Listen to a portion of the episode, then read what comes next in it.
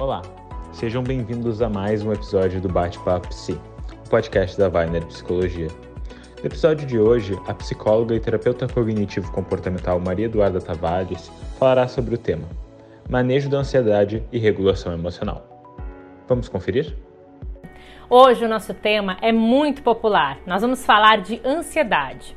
O tema da nossa conversa com a terapeuta da Weiner Psicologia, Maria Eduarda Anawati Muniz Tavares, será manejo da ansiedade e regulação emocional. A doutora Maria Eduarda é psicóloga pela PUC e possui aperfeiçoamento em terapia cognitivo-comportamental pela Weiner Psicologia Cognitiva e especialização em terapia cognitivo-comportamental, ainda em andamento, também pela Weiner Psicologia Cognitiva. Ela é ainda colaboradora do grupo de pesquisa em avaliação e atendimento em psicoterapia cognitivo-comportamental do programa de pós-graduação da PUC Rio Grande do Sul. Seja muito bem-vinda, doutora Maria Eduarda. Muito obrigada, é um privilégio estar aqui, né, e ainda mais falando sobre um assunto super importante né, e super em alta. Doutora, apesar de popular, nem todo mundo sabe o que, que significa ansiedade e até confunde com outras manifestações emocionais que a gente acaba tendo. Então, eu gostaria que a senhora iniciasse nos explicando exatamente esse conceito do que, que é a ansiedade. Essa é uma ótima pergunta, né? Então, da gente poder pensar o que, é ansiedade. A ansiedade é uma emoção como outra qualquer, como tristeza, raiva, alegria, tá? E se a gente for pensar, todas as nossas emoções, elas têm, elas têm alguma função. Então, elas estão ali para sinalizar algo, que a gente precisa se preparar, que a gente precisa tomar alguma atitude. Então, a ansiedade, ela tem a função de nos preparar para algum perigo que pode vir a acontecer. Então é mais pensado um pouquinho para o futuro. Mas também a gente tem que tentar diferenciar, porque é muito, uh, muitas vezes é muito ligado com medo, né? Uh, e na verdade a ansiedade é uma emoção secundária ao medo. Então o medo seria um perigo, é, eu tenho o um, medo vem para nos sinalizar de que tem um perigo real na nossa frente e eu preciso tomar alguma atitude. Vou, né, por exemplo, tem um leão aqui, vou sair correndo, eu vou me fingir de morta, vou gritar. Então, o medo vem para nos sinalizar, ó, tem um perigo e eu preciso fazer uma coisa. A ansiedade, ela vai ser um pouquinho diferente. Vai ser, ó, pode vir uh, algum perigo e eu preciso estar preparado para encarar esse, esse desafio e o que, que vai vir a acontecer. Então, é importante a gente separar o que, que é cada um. Perfeito. Agora eu te pergunto, qual a relação dos nossos pensamentos com a ansiedade? Então, eu trabalho bastante com a, com a abordagem cognitiva comportamental. Então, trabalha bastante com os nossos pensamentos. Né? Então, a forma como eu interpreto uma situação, a forma como eu penso sobre aquela situação, vai gerar em mim uma emoção e vai gerar um comportamento.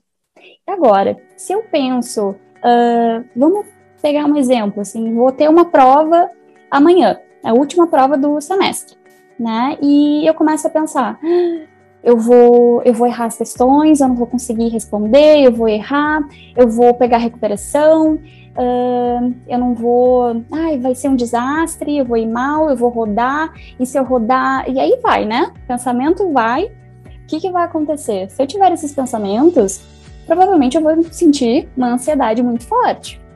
Então, nós, a forma como a gente pensa sobre a situação vai gerar na gente uma emoção. Então, a gente tem que cuidar muitas vezes desses pensamentos, porque nem sempre eles estão ligados à nossa realidade.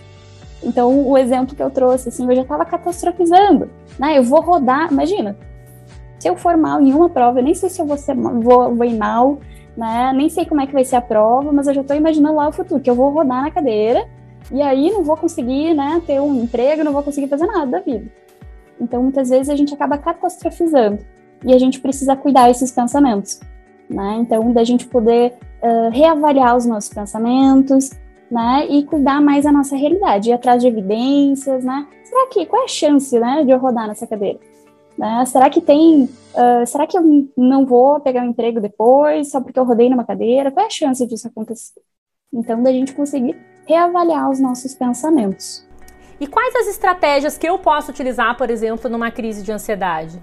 Essa é uma ótima pergunta. Né? Muitas vezes as pessoas entram numa crise de ansiedade e, e vem aquela sensação, né? Perdi o controle, não sei o que fazer e parece que não conseguem sair dessa crise. Mas assim, tem algumas estratégias que a gente pode utilizar, Né? E eu me lembro, uh, eu me lembro de uma palestra que eu assisti com a Renata Brasil, que ela trouxe isso numa, numa palestra dela, e até hoje, assim, eu levo comigo, que ela diz, uh, para uma crise de ansiedade, chama o doutor, DR, né, que é a distração e a respiração. Então, primeira coisa, vem aquela crise de ansiedade, percebeu? Vem aquela taquicardia, aquela dificuldade né, de respirar, vem o suor, vem tremor, vem sensação, sensação de tontura. Importante cuidar. Distração, então vou tentar olhar para fora, porque quando a gente está ansioso, a gente acaba olhando muito para dentro.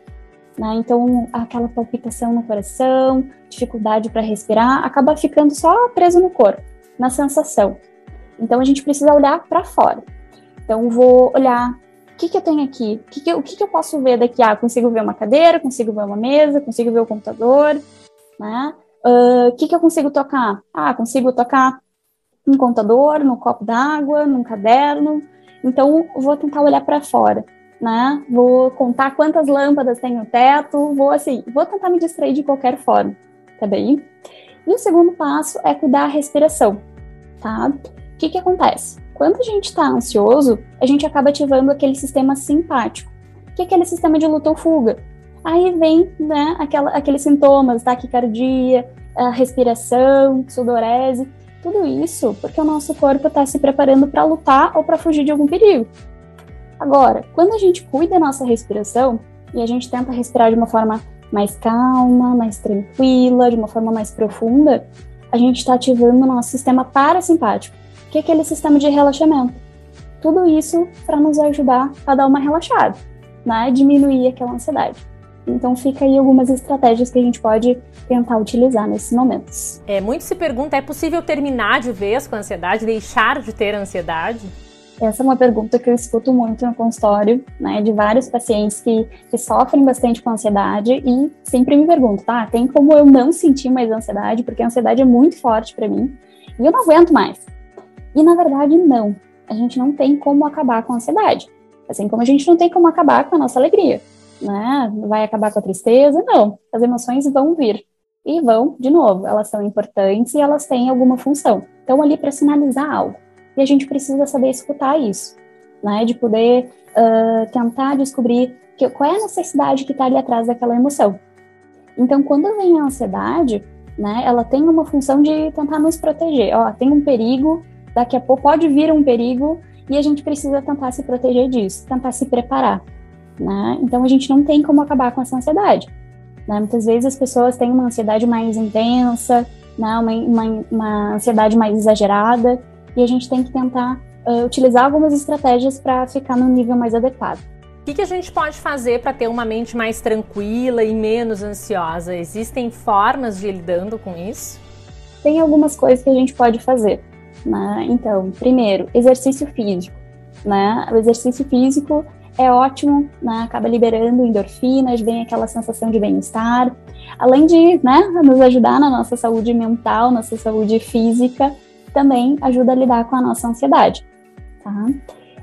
Cuidar da alimentação também é um ponto bem importante, né? Cuidar com alimentos uh, muito gordurosos, utilizar mais verduras, mais frutas, tá? Outro ponto importante, né? Cuidar sempre a nossa respiração prestar atenção mais no nosso, uh, na nossa respiração. Tem, tem pessoas que gostam de, de fazer meditação, né, praticar mindfulness, hoje está muito em alta também, é um assunto bem, bem comentado ultimamente, que é poder uh, ter uma postura de observador, né, sem julgamentos, de poder prestar atenção nos nossos sentimentos, nos nossos pensamentos e deixar passar. Então vem o pensamento, ok, vi e deixa passar. Então, ter algumas práticas, assim, de, de meditação, de mindfulness, poder praticar isso. É bem importante e ajuda também a lidar com essa, com essa ansiedade.